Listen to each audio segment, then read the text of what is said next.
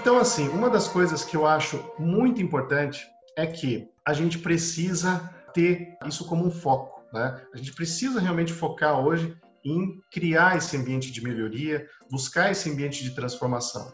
Então, quando eu falo, por exemplo, aqui, essa ideia de sair do operador, deixar de ser um operador e se tornar um consultor, é justamente isso que eu fui fazer. É buscar realmente aonde eu gostaria de estar. Ser consultor de fato, né? Eu precisava sair do nível operacional e para um nível mais uh, tático daquela, da, da, das empresas e dentro do meu negócio e buscar isso para ser um consultor. Dentro da minha empresa contábil, o que eu fui fazer de verdade é trazer o máximo de tecnologia para eu poder fazer com que aqueles processos que então eram repetitivos, exaustivos, né, que realmente eu tinha ali um, uma dificuldade muito grande de capacidade de entrega, né? Então a entrega era ruim, era demorada, era lenta trazer as ferramentas que hoje, a tecnologia que hoje tem disponível, para eu conseguir ter uma liberdade maior de tempo para conseguir desenvolver o trabalho. Focando mais no meu desenvolvimento para conseguir desenvolver esse trabalho com os meus clientes. Começando com um, com dois, com três e por aí vai. Porque é isso que eu estou comentando aqui para vocês. Pare de procurar e seja procurado. Então, gerar autoridade. Ter um cliente como base, como laboratório, desenvolver isso nessa empresa. E aí, uma coisa que eu quero falar para você que quando você imagina, poxa, Leandro, mas desenvolver isso, como assim? Como desenvolver isso? Você me disse que gera autoridade, reciprocidade, o lado da humildade para você ter o aprendizado e chegar no teu cliente e mostrar para ele, né, que aquilo dali vai ser um desenvolvimento bom para você, mas também para ele, porque você vai estar tá gerando resultado. Mas eu estou pensando em algo de repente maior, nessa consultoria mais estruturada e tal. E é isso que eu quero te mostrar. O que é de fato essa consultoria financeira que a gente está falando? Será que a consultoria financeira, ela realmente, ela hoje, ela está pautada apenas na questão do fluxo de caixa? Obviamente que não. Né? Fazer consultoria financeira não se trata apenas de gestão de fluxo de caixa. Fazer consultoria financeira, ela se trata de algo muito mais abrangente, de algo muito mais detalhado que eu preciso fazer. Então, quando a gente fala, por exemplo, de BPO financeiro, as pessoas vinculam BPO financeiro hoje apenas a função do que? Fluxo de caixa. Fluxo de caixa. E outro ponto importante, as pessoas falam da consultoria financeira somente focando lá na etapa de planejamento financeiro, em orçamentação, em análise de indicadores e tudo. A consultoria financeira ela vem desde a etapa inicial, desde a hora que você vai ajudar o cliente a ter uma organização dentro da sua empresa. Então, esse BPO financeiro é muito importante que a gente entenda que quando eu falo em BPO, eu falo em terceirizar. Estou falando em Business Process Outsourcing, terceirizar os processos de uma empresa. Ok, isso é trazer para dentro da minha empresa, então, a execução desses trabalhos aí do, da gestão desse fluxo de caixa lá do meu cliente. A execução das rotinas de contas a pagar e contas a receber. Ok, isso é um trabalho que, dentro de um departamento financeiro, é o que a gente chama de tesouraria. A tesouraria que faz a execução operacional de tudo isso. Ok,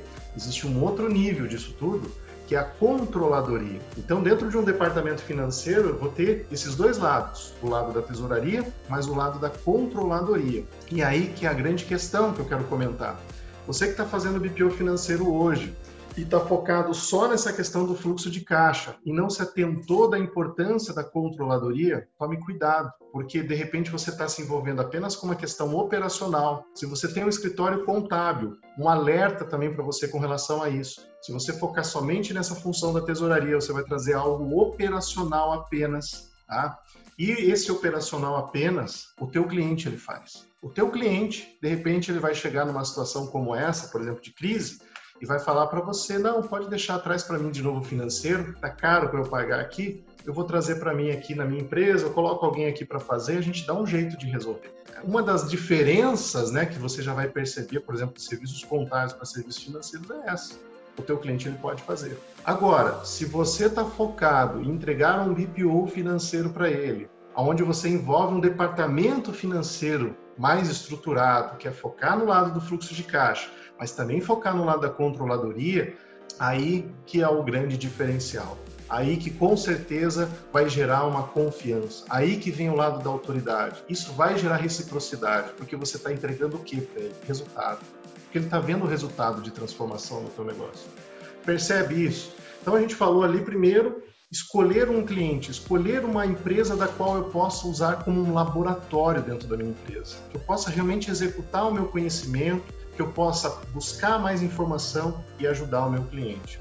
A gente falou aqui sobre a importância desse BPO financeiro, então, estar estruturado num departamento financeiro, pensando no departamento financeiro ideal e estabelecer um BPO financeiro focado no lado consultivo. Aqui tem uma questão que é importante fazer uma correção com relação ao termo. Dentro do BPO financeiro, nós não falamos consultoria financeira. Nós vamos falar lá da controladoria ou nós vamos falar de assessoria financeira, porque consultoria ela tem começo e meio e fim. Ela é um projeto. Agora, a assessoria financeira, ela é um processo, ela é contínua, né? Então é importante a gente ter essa noção.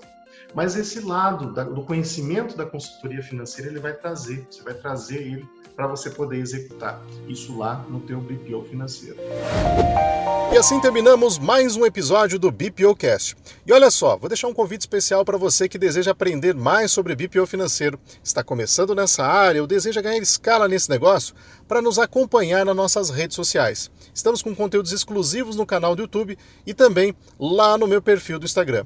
Os acompanhe por lá. Um grande abraço para você e até o nosso próximo encontro.